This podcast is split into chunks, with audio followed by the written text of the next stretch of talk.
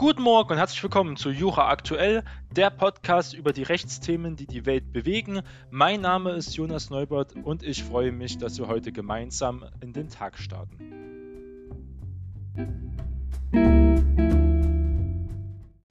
Diese Sendung ist eine Spezialsendung und zwar möchte ich heute auf das amerikanische Recht eingehen von den Vereinigten Staaten von Amerika. Und zwar sind ja auch bald Präsidentschaftswahlen zwischen Donald Trump, zwischen Republikanern und Demokraten auf der einen Seite, also Donald Trump gegen Joe Biden und das ganze System. Viele Leute sind sehr interessiert für das amerikanische Recht, für die amerikanische Geschichte, für Amerika allgemein. Amerika ist immer noch das stärkste und wichtigste Land der Welt, ob man das nun gut findet oder nicht. Das ist auf jeden Fall die Realität. Und die Rechtsprechung ist sehr interessant. Das System von Recht ist sehr interessant. Deutschland wird oft äh, ein bisschen abfällig auf Amerika und andere Länder da geguckt. Das äh, sollte man nicht machen. Beide Systeme haben ihre Vor- und Nachteile. Und wir gucken uns heute mal das Recht der Vereinigten Staaten genauer an, besonders im Hinblick darauf, dass der Supreme Court ja immer weiter jetzt im politischen Interesse auch in Deutschland geraten ist durch die Berichterstattung, weil ja die bekannte Ruth Ginsburg ja gestorben ist, die Richterin, jetzt wahrscheinlich ersetzt wird durch Amy Barrett. Und dass eine konservative Richterin und viele haben Angst, dass bestimmte wichtige Rechtsentscheidungen, ganz wichtig in Amerika ist das Case Law Study, also die, ähm, die Rechtsprechung anhand von Präsidents, Präsidentsfällen, die da passiert sind, und daran orientieren sich dann die Richter immer. Das sind also Grundsatzurteile, die dann von, wie bei uns, dann vom Bundesverfassungsgericht, vom Supreme Court entschieden worden sind. Und danach wird sich dann auch in der Rechtsprechung dann ganz stark gerichtet zum Beispiel. Und wenn bestimmte Urteile halt umgekippt werden oder anders entschieden werden, dann ändert sich das, das ganze System. Also es kann dann mehr auch in eine konservative Richtung gehen oder mehr liberal in diese Richtung. Das werden wir heute mal sehen, ähm, was es da für Urteile zum Beispiel gibt und welche Entscheidungen ganz wichtig waren hier in der amerikanischen Geschichte. Wir fangen aber erstmal an mit den Rechten der Vereinigten Staaten, also das Law of the United States. Und das stammte ja ursprünglich hauptsächlich vom Common Law aus England, muss man wirklich sagen. Und das Common Law ist ja in vielen englischsprachigen Ländern ja immer noch vorherrschender Rechtskreis, der hier nicht nur auf Gesetzen, sondern auch auf maßgebliche richterliche Urteile, das ist ganz besonders, diese richterliche Urteile der Vergangenheit, sogenannte diese Präzedenzfälle hier wirklich stützt. Das ist das Fallrecht, gibt es in Deutschland in der abgeänderten Form ja auch ganz oft, wird das vorgelegt vor Gericht.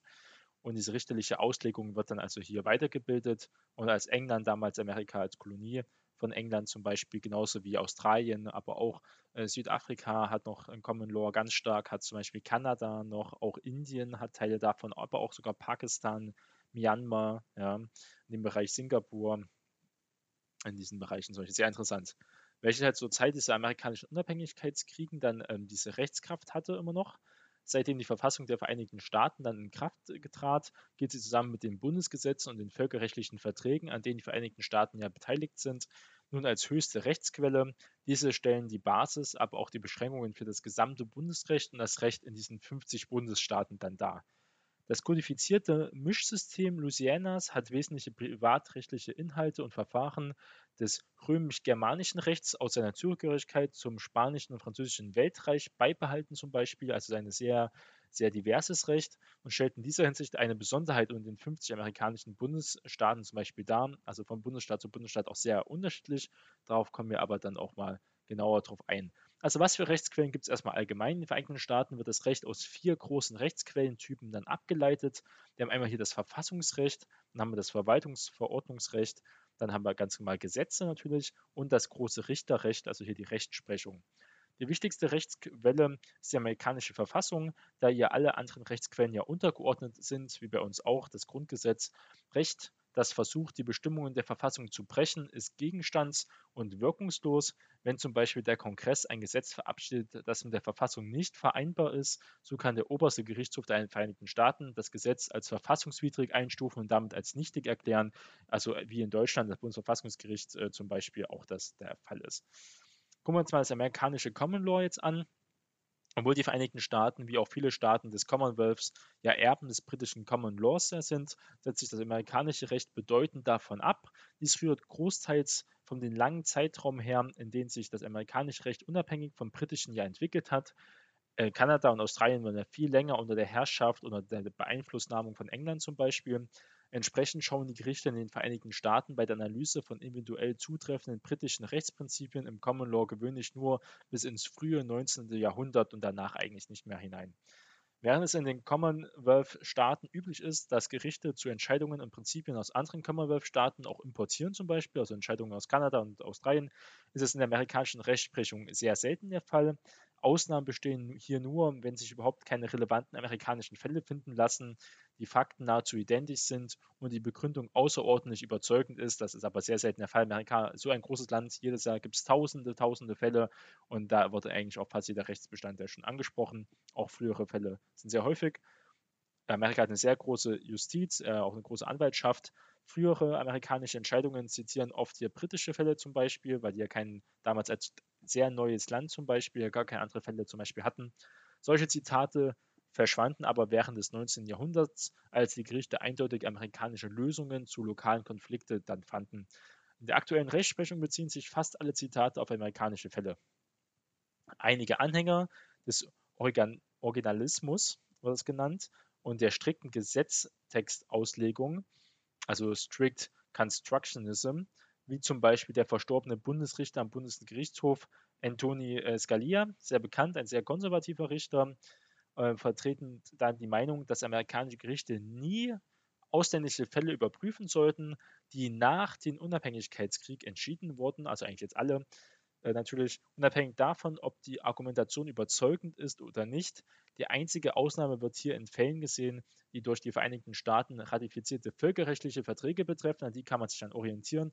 Andere Richter, wie zum Beispiel Anthony Kennedy und Stephen Bray, vertreten eine andere Ansicht und nutzen ausländische Rechtsprechung, sofern ihre Argumentation für sie überzeugend, nützlich oder zum Beispiel hilfreich ist. Dann haben wir hier das Bundesrecht, gucken wir uns genauer an. Bundesrecht leitet sich von der Verfassung der Vereinigten Staaten ab, die alle gesetzgeberischen Kompetenzen auf der Bundesebene beim Kongress hier ansiedelt. Dabei sind die Kompetenzen, die überhaupt hier zur Bundesebene gehören, aufgrund des angestrebten Föderalismus, wie auch in Deutschland zum Beispiel, durch die Verfassung streng beschränkt, aber fast alle Gesetze werden im United States Code äh, kodifiziert. Viele Gesetze geben Behörden der Exekutive die Befugnis, Verordnungen voller Rechtskraft zu erlassen, zum Beispiel. Solche werden im Code of Federal Regulation hier veröffentlicht, zum Beispiel. Viele gerichtliche Verfahren werden aufgrund von Bundesgesetzen oder Verordnungen dann auch natürlich entschieden. Die Urteile in diesen Fällen sind aufgrund des Stare Decisions Gebots selbst auch rechtskräftig. Also äh, starre, wenn einmal was entschieden wurde, bleibt es erstmal stehen und müssen bei nachfolgenden Fällen beachtet werden. Und das sind diese sehr bekannten Präzedenzfälle. Dann haben wir dieses bundesstaatliches Recht. Die 50 Bundesstaaten haben teils souveräne politische Einheiten, ihre eigene Verfassung, wie auch zum Beispiel die Bundesländer. Thüringen hat auch eine eigene Verfassung und behalten das Recht, unabhängig Recht in allen Bereichen auch selbst zu schaffen, die nicht ausdrücklich durch die Verfassung an den Bund hier abgegeben wurden, übergeben wurden.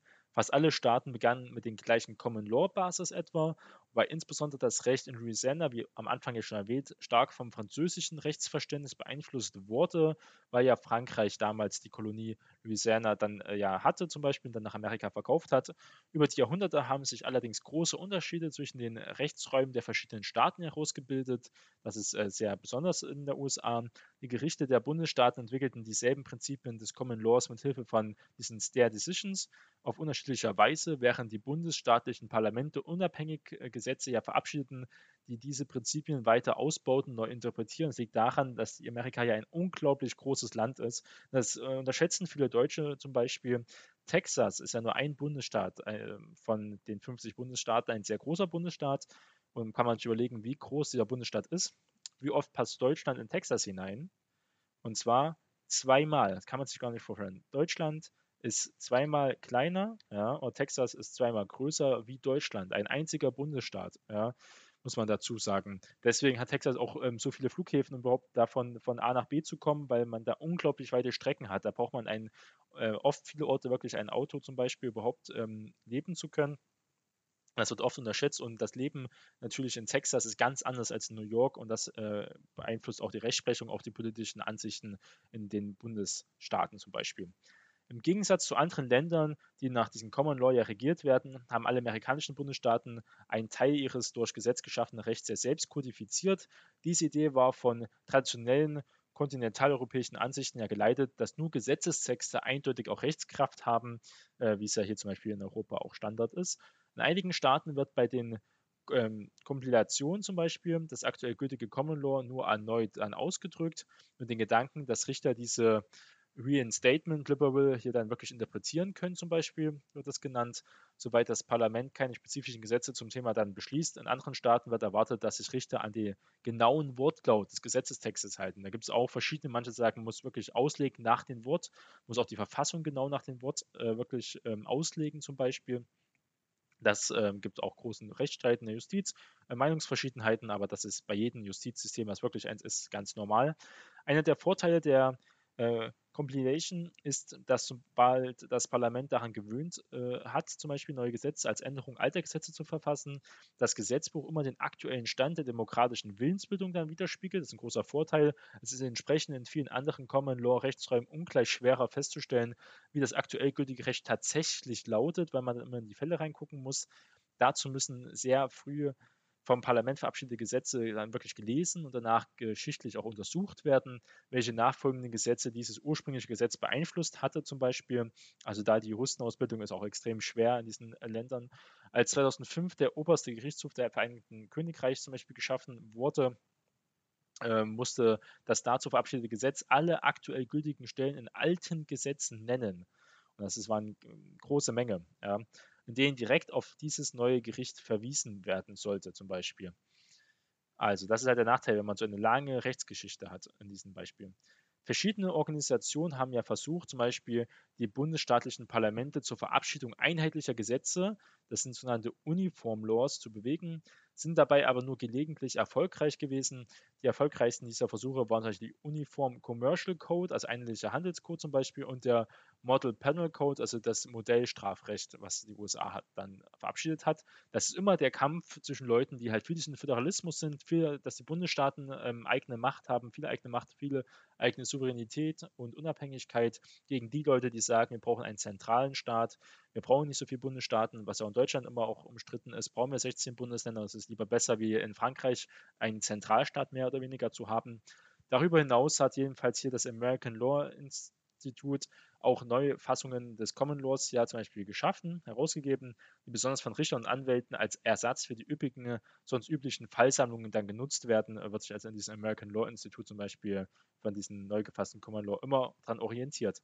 Dann hat einmal das Amerika als großes äh, Thema das Verfassungsrecht zum Beispiel, dann natürlich das Strafrecht noch und ähm, zum Beispiel im Gebiet des Strafrechts sind die rechtlichen Bestimmungen zwischen den Bundesstaaten für schwere Straftaten wie Mord oder Vergewaltigung relativ ähnlich, muss man sagen. In anderen Fällen, insbesondere wenn es um den Schutz der Öffentlichkeit geht, variiert das Strafmaß äh, sehr beachtlich meistens. Schon unterscheiden sich die für Trunkenheit am Steuer verhängten Strafen bis in die 1990er noch extrem sehr von den Strafzumessungen. Dann haben wir das Vertragsrecht, was sehr wichtig ist für, ein, für die Weltwirtschaftsnation Amerika. Im amerikanischen Vertragsrecht ist ein Vertrag ein rechtlich verbindlicher Austausch von Versprechen zwischen Vertragsparteien. Die Versprechen können schriftlich, mündlich oder auch stillschweigend zum Beispiel ausgetauscht werden. Die rechtliche Verbindlichkeit entsteht durch diese Consideration. Das ist ein ganz wichtiges Wort, wenn man amerikanisch Recht äh, sich damit beschäftigt. Consideration ist da sehr wichtig. Verträge können auch in Bezug auf die Anzahl ausgetauschter Versprechen unterschieden werden. So besteht ein sogenannter bilateraler äh, Vertrag. Aus zwei oder mehr gegenseitigen Versprechen, ein einseitiger Vertrag hingegen aus einem Angebot und Annahme, wie man so kennt, ein Kaufvertrag zum Beispiel. Ähm, das ist hier sehr interessant. Ebenso können Verträge bezüglich ihrer Ungültigkeit unterschieden werden aus einem von Anfang an nichtigen Vertrag, das ist ein Void Contract, gehen keine rechtlichen Wirkungen aus, zum Beispiel eine Vereinbarung, ein Verbrechen zu begehen, ein unwirksamer Vertrag, das ist ein Voidable Contract zum Beispiel, kann von beiden Vertragsparteien annulliert werden. Und das äh, ist ein sehr interessantes Thema, Vertragsrecht in Amerika. Dann gibt es noch ähm, auch das Secured Transaction äh, Sets als Rechtsquellen natürlich. Das ist, geht um Kreditsicherungsrecht, ist hier ganz äh, stark noch ausgesetzt. Dann das Zivilprozessrecht natürlich. Dann das Tort Law, das ist das Deliktsrecht in Deutsch. Das amerikanische Tort Law, also das US-Pendant zum deutschen Deliktsrecht, variiert zwischen den Bundesstaaten weit. So erlaubt die fahrlässige Erzeugung emotionaler Bedrängnis, das ist also ähm, selbst ohne physische Schaden in einigen Staaten Anspruch auf Schadensersatz, zum Beispiel wenn man einer Person zu nahe kommt oder äh, einfach diese Person stark belästigt, ohne physisch sie, ähm, sage ich mal, nahe zu kommen oder zu anzufassen, während das in anderen Staaten dann hier nicht der Fall ist. Zum Beispiel bei den meisten unerlaubten Handlungen gibt es mehrheitlich angewandte Prinzipien, die allerdings von einigen Staaten abhängig von der Materie nicht beachtet werden. Ein Beispiel ist zum Beispiel die Attractive Nurse Doctrine zugunsten von geschädigten Kindern zum Beispiel. Ähm, das wird auch immer verschieden ausgelegt. Dann kann man das Property Law, das ist das Sachenrecht, also so unterschiedlich sind und die deutschen Rechtssysteme hier gar nicht. Dann haben wir diese Evidence, Law of Evidence ist ein in Kontinentaleuropa weitgehend unbekanntes Rechtsgebiet in Amerika. Es regelt in den USA die Zulässigkeit von Beweismitteln im Trial, also im Hauptverfahren. Das ist die Besonderheit ja in Amerika, was man auch viel aus Filmen kennt, dass da dass natürlich ähm, die Gerichtsverhandlungen ganz anders sind. Es gehört in den Vereinigten Staaten zu den wichtigsten Rechtsgebieten. Es verlangt seine besondere Bedeutung einerseits durch die Möglichkeit von äh, Jury Trials, nicht nur in Strafverfahren, sondern auch in Zivilverfahren und andererseits durch die Geltung dieser Verfahrensmodelle wirklich geschaffenen Rechtsgebieten, auch im Strafsache. Das ist sehr umstritten. Ähm, wir haben ja auch Schöffen zum Beispiel, aber eine, eine Jury ist noch was ganz anderes in dem Bereich. Die Regeln dieser, dieser Evidence sollen verhindern, dass die mit juristischen Laien besetzte Jury durch fehlleitende Beweise in die Irre geführt werden. Ganz wichtig ist, was auch viele Juristen dann lernen, äh, amerikanische Juristen, ist ja wirklich dieses Auftreten, ähm, wenn es geht um Kommunikation, wie man Leute überzeugen kann, auch Charisma zum Beispiel, dann wie man den Leuten diese Beweise verstehen kann, wie wichtig es ist, auch diese Jury auszuwählen zum Beispiel. Das ist ja auch umstritten, aber die, man darf zum Beispiel bestimmte Mitglieder dann, die werden eingeladen, die Bürger aus Amerika, aus dem Gebiet zum Beispiel, und ähm, sich mit diesem Fall dann äh, zu beschäftigen, sich die Fakten, diese Evidence dann anzugucken vor Gericht. Und man kann bestimmte Jurymitglieder auch ablehnen, ja, zum Beispiel. Und da wird auch ganz klar ausgesucht, diese Person ist eine Frau, das kann manchmal von Vorteil, manchmal von Nachteil sein. Ähm, diese Person ist schwarz, diese Person ist ein äh, Hispanic zum Beispiel in dem Bereich oder ähm, der hat eine bestimmte Vorgeschichte. Vielleicht ähm, nicht jede Person reagiert ja gleich auf bestimmte Beweise, zum Beispiel auf bestimmte Geschichten, auf bestimmte Straftatbestände. Das ist also sehr wichtig, auch psychologisch, sehr interessanter Bereich, aber auch äh, sehr umstritten, wenn es um die Rechtsfindung geht. Jeder Bundesstaat hat seine eigenen Rules of Evidence. Auf Bundesebene gelten diese Federal Rules of diese Evidence. Zu den Hauptgebieten des Law of Evidence gehören erstens die Relevanz, einschließlich der Zulässigkeit von Charakter der Evidence, also dieser äh, wird auch Leumund-Beweis genannt. Und zweitens die Vernehmung von Zeugen, das sind diese Witnesses, einschließlich der Erschütterung ihrer Glaubwürdigkeit. Das ist dann wichtig, wenn die nämlich nicht glaubwürdig sind, die Zeugen, dann kann man da zum Beispiel, wenn der Zeuge lügt, zum Beispiel, kann man seinen Mandanten dann sehr viel helfen, wenn man zeigt, dass diese Person nicht glaubwürdig ist, zum Beispiel. Also dann ist das Impeachment of Witnesses wird das genannt. Und drittens die Regeln über Zulässigkeit des Zeugens von Hörensagen. Also Hörensagen, äh, Beweise zum Beispiel, das ist ja auch ähm, ein sehr dünnes Eis. Weiterhin gibt es auch das Kommunalrecht natürlich. Auch das öffentliche Recht ist hier in Amerika wie in Deutschland ähm, der Fall. Das öffentliche Recht im Sinne dieser kontinentaleuropäischen Verständnis existiert in den Vereinigten Staaten aber nicht, muss man sagen. Noch kommt der Trennung zwischen Privatrecht und öffentlichem Recht, muss man sagen, hier wirklich ähm, in der Praxis oder in Rechtswissenschaft hier keine trennende Funktion zu. Professoren und Praktiker beschäftigen sich oftmals mit Materien, die nach kontinentalem Verständnis durch die äh, öffentliches versus private Recht streng voneinander geschieden sind ja zum Beispiel, wird da ganz hart getrennt, öffentliches Recht und wir haben Privatrecht in Deutschland. Öffentliches Recht wird dann auch unterschieden und manchmal noch zu Strafrecht, gehört prinzipiell auch zum öffentlichen Recht. Und das Amerika nicht so eine harte Trennung. Auch eine Trennung der Gerichtsbarkeit zum Beispiel ist unbekannt. Soweit überhaupt eine, eine äh, Trennung hier ähm, anerkannt ist, besteht diese zwischen Civil Law und Criminal Law, also zwischen Privatrecht, äh, Zivilrecht besser gesagt, und äh, Strafrecht. Da wird unterschieden. Das Zivilrecht ist dabei rein negativ definiert als nicht Strafrecht, muss man sagen. Da kann also sehr viel drunter fallen. Bei der Auslegung völkerrechtlicher Verträge führt dies oftmals zu Unstimmigkeiten zwischen den Vereinigten Staaten und anderen Mitgliedstaaten eines Abkommens, weil das dann schon eine, ein großer Unterschied ist, muss man sagen. Gut, fangen wir jetzt an, nachdem wir jetzt die Grundlagen gesetzt haben, mit dem Fall, der jetzt am meisten in den Nachrichten äh, war. Und zwar heißt der Roe gegen Wade. Und Roe gegen Wade, ähm, besser gesagt heißt er mal Roe versus Wade, also ganz deutsch einfach sagt Roe gegen äh, Wade, ja, gegen Wade, das ist der Name, ist eine Grundsatzentscheidung, die der oberste Gerichtshof der Vereinigten Staaten am 22. Januar 1973, also wir reden über so einen Grundsatzfall, der schon sehr alt ist, mit einer Mehrheit von sieben zu zwei Richtern äh, fällte, also ziemlich eindeutig damals. Hierzufolge verletzten die meisten damals bestehenden Gesetze, welche die Bundesstaaten und die Bundesregierung der Vereinigten Staaten bezüglich des Schwangerschaftsabbruches erlassen hatten, das Recht auf Privatsphäre und das Postulat der Rechtssicherheit des 14. Verfassungszusatzes. Und das ist sehr wichtig hier, die Rechtssicherheit. Damit wurde der Schwangerschaftsabbruch automatisch unter das Recht für Privatsphäre gestellt. Die Benennung des Falls ergibt sich äh, amerikanischen Rechtstradition entsprechen aus den Namen der beiden Prozessparteien, das ist immer wichtig zu wissen, sowie der Abkürzung für den aus Lateinischen entnommenen juristischen Fachausdruck versus. Deutsch ist es dagegen. Also wir haben eine Vertragspartei, die heißt Roe und die andere heißt Wade, also mit äh, Nachname. Und das gucken wir uns genauer an. Und wenn wir es genau angucken, ist der Name Jane Roe gegen Henry Wade zum Beispiel. Es ging um den District Attorney of Dallas Country, also um Texas zum Beispiel. Der Sachverhalt ist eine Sammelklage im Namen schwangerer Frauen gegen das Verbot von Schwangerschaftsabbrüchen des Bundesstaates Texas. Also es äh, war hier auf den Bundesstaat Texas bezogen. Und das gucken wir uns gleich nochmal ein bisschen tiefer an. Zum Beispiel die Gesetze des Staates Texas bezüglich eines Schwangerschaftsabbruches verletzten nach dem 14. Zusatzartikel, wie wir gerade gesagt haben, der Verfassung das Recht der Frauen über die Fortführung oder auch Beendigung einer Schwangerschaft selbst zu entscheiden. Gesetzliche Ver- und Gebote des Schwangerschaftsabbruches sind im ersten Trimester der Schwangerschaft gar nicht, im zweiten Trimester nur eingeschränkt möglich, im dritten Trimester zulässig, solange nicht Leben oder Gesundheit der Schwangeren hier auf dem Spiel stehen. Das war also hier die Entscheidung dazu. Gucken wir uns das mal ein bisschen genauer an.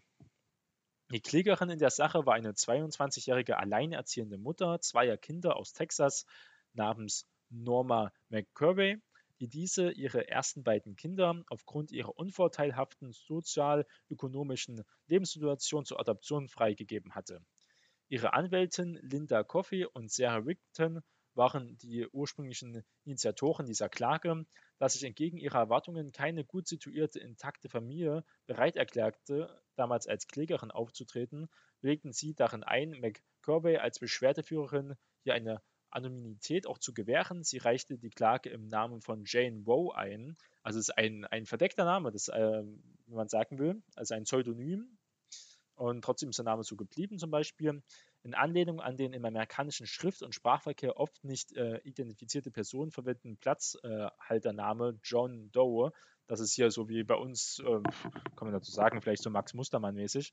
Beklagter für den Staat Texas war Henry Wade, der damalige Bezirksstaatsanwalt des Dallas County.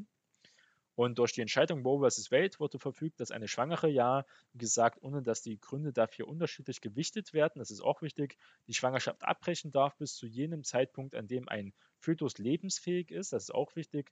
Der Staat darf nach den ersten drei Monaten der Schwangerschaft aus dem Verfahren des Schwangerschaftsabbruches regulieren, aber nur soweit das zum Schutz der Gesundheit der Schwangeren, also von der Frau nötig ist. Das ist auch äh, wichtig. Vom Moment der Lebensfähigkeit an, die damals mit der 28., heute auch schon mit der 24. Schwangerschaftswoche angesetzt wird, darf ein Bundesstaat Schwangerschaftsabbrüche verbieten, mit der Einschränkung, dass spätere Schwangerschaftsabbrüche möglich sein müssen, wenn sie nach medizinischen Urteilen zur Erhaltung des Lebens oder der Gesundheit der Frau notwendig sind dem steht beispielsweise die zwei Jahre später gefallene Entscheidung des deutschen Bundesverfassungsgerichts fundamental gegenüber, dass eine Fristenregelung für unvereinbar mit den in der Menschenwürde gründenden Schutz des Lebens ja zum Beispiel ansah. Da ist ja Deutschland, wenn es darum geht, auch äh, ein wenig, äh, jedenfalls gesetzlich strenger, dann nicht in der Ausführung her, aber äh, gesetzlich gesehen. Ist eine rechtswidrige Tat. Damals in der DDR zum Beispiel gab es eine Fristenregelung, die wurde dann aber bei der Wiedervereinigung nicht übernommen. Jedenfalls ist es hier eine äh, anhaltende Kontroverse.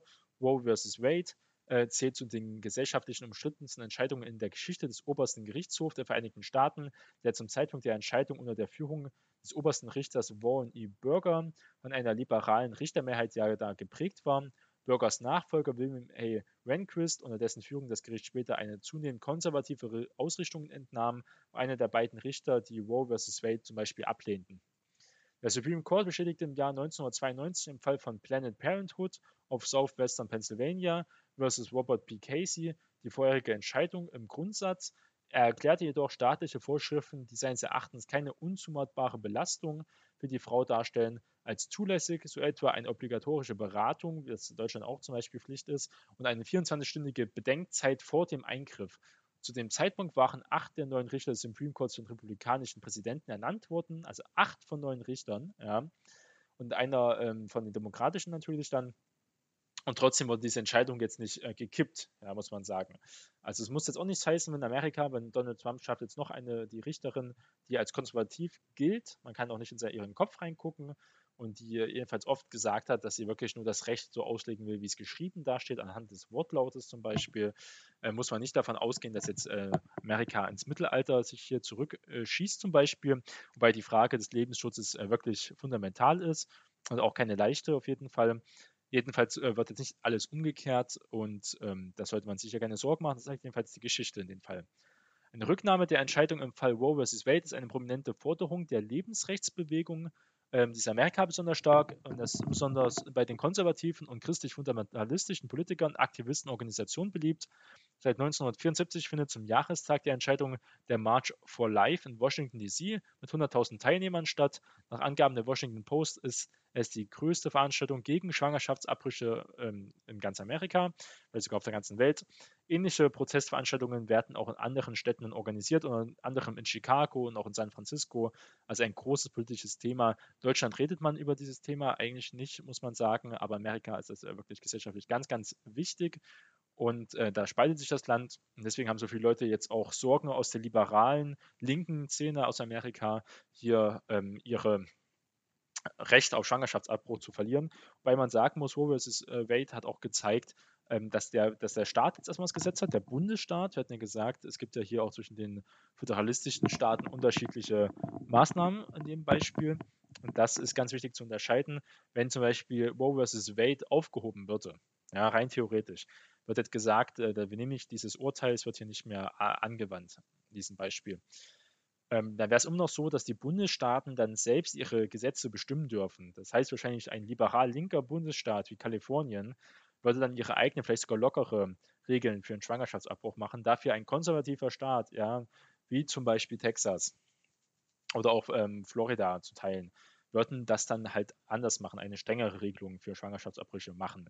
Oder manche kleinere mittler, im mittleren Westen zum Beispiel, auch Bundesstaaten sind sehr stark dagegen und vielleicht auch eine Art Ganzabschaffung wird es wahrscheinlich nicht möglich gehen, aber eine sehr, sehr starke Beschränkung. Das ist momentan nicht möglich, weil wir diese ähm, Bundesoberstgerichtshof-Entscheidung hier haben. Wenn die wegfällt, könnte dann jeder Bundesstaat dann selber entscheiden, ähm, je nachdem, was da seine Bevölkerung möchte.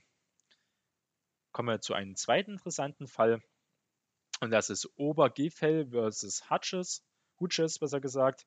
Und ist die Sammelbezeichnung von vier vor dem obersten Gerichtshof äh, gekommenen verhandelten Fälle zur staatlichen Anerkennung der gleichgeschlechtlichen Ehe. Ist auch ein Thema, der immer genannt wird. Jetzt die Sorge, die Demokraten haben, dass dieser Grundsatzurteil dann auch wieder gefällt wird äh, von den, Demo äh, von den Republikanern, von den Konservativen also wieder zunichte gemacht wird. Die Kläger machten da diesen äh, Verfahren geltend, dass die Weigerung bundesstaatlicher Behörden, gleichgeschlechtliche Eheschließungen zuzulassen oder auch anzuerkennen, gegen ihre von der Verfassung der Vereinigten Staaten geschützten Grundrechte verstoße. Der oberste Gerichtshof schloss sich dieser Position dann am 26. Juni 2015, also noch ein sehr äh, neues Urteil, mit einem Grundsatzurteil dann an. Was war hier der Hintergrund? Am 19. Juli 2013 reichte James Obergefell beim zuständigen United States District Court of Cincinnati, Ohio, Klage ein mit dem Ziel, den Bundesstaat Ohio dazu zu verpflichten, ihn im Fall des Todes seiner schwer äh, kranken Ehegattes John Arthur, also äh, lebte hier in einer homosexuellen Beziehung, äh, hinterlassenen Witwer wäre dann sein Ehepartner, ja, auf der äh, Sterbeurkunde einzutragen. Die Ehe wurde in Maryland geschlossen, wo solche Eheschließungen seit dem 1. Januar 2013 zulässig waren, zum Beispiel. Die Klage richtete sich gegen die Änderung der Verfassung von Ohio im Jahr 2004 zum Beispiel, nach der nur Ehen zwischen einem Mann und einer Frau staatlich anzuerkennen sind. Weitere ähnliche Verfahren, die alle die staatliche Anerkennung von in anderen Bundesstaaten geschlossene gleichgeschlechtliche Ehen bewirken sollten, wurden in Tennessee und Kentucky geführt und in diesen Verfahren ja auch konsolidiert zum Beispiel. Die Beschwerde des lesbischen Krankenpflegerpaares April DeBoer und Jane Rose, auch namentlich ihrer beiden Adoptivsöhne, gegen Governor Rick Snyder von Michigan erstritt die Zulassung des Paares zur Eheschließung und zur gleichberechtigten ehegemeinschaftlichen Adoption der Säuglinge. Also wurden hier wirklich mehrere Fälle dann zusammengebündelt, die alle etwa in die gleiche Richtung gingen. Die Gesetzgebungskompetenz zur Gestaltung der Ehegesetzgebung liegt in den USA nicht auf nationaler Ebene, sondern grundsätzlich bei jedem der Einzelstaaten hier. Das ist natürlich wichtig. Also ist eine Ländersache, wie man hier äh, bei uns sagen würde. Das Eherecht divergierte landesweit bis 2015, vor allem hinsichtlich des Zwangs zur Verschiedenheitsgeschlechtlichkeit äh, der Ehegatten, also heißt Mann und Frau, es kann nicht das gleiche Geschlecht haben.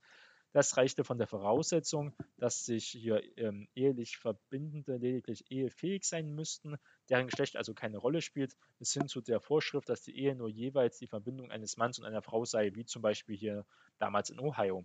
2013 bestand ein Bundesgesetz, der Defense of Marriage Act. Dieses Gesetz ächtete die Anerkennung gleichgeschlechtlicher Ehen auf Bundesebene zum Beispiel.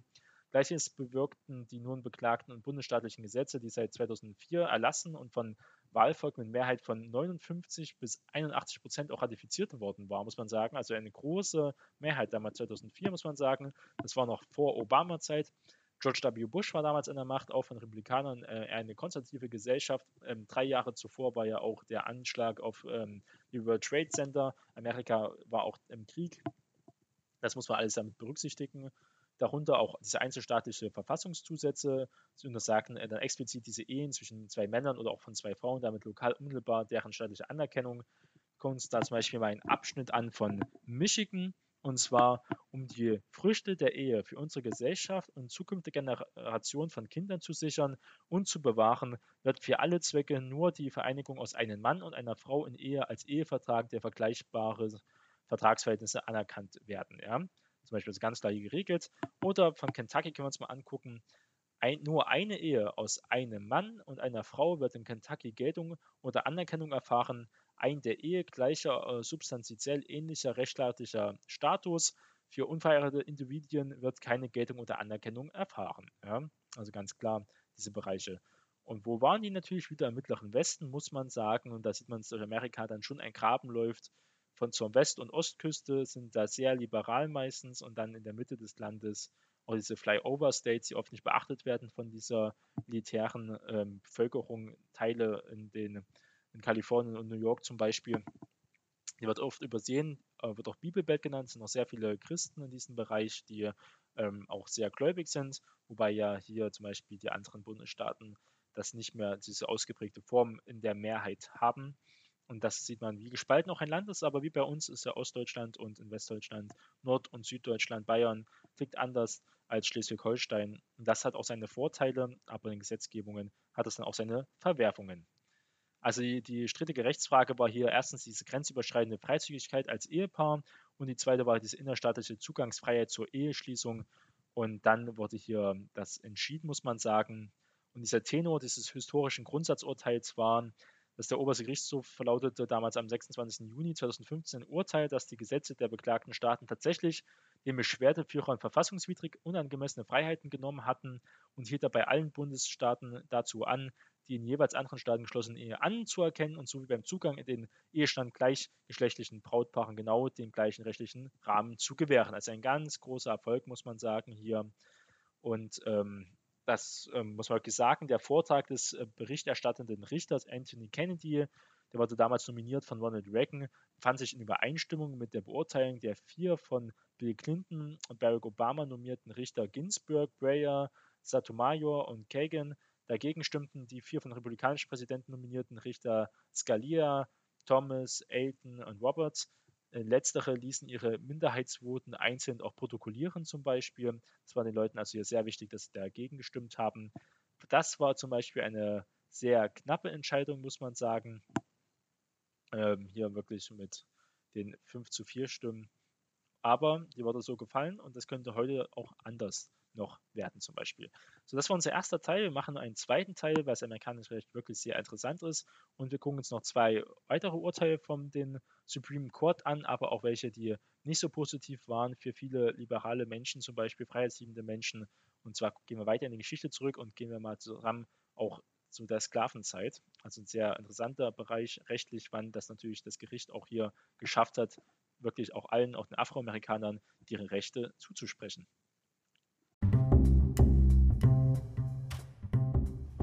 Vielen Dank fürs Zuhören. Wir hören uns am Freitag wieder. Bis dahin, ich freue mich, Ihr Jonas Neubert.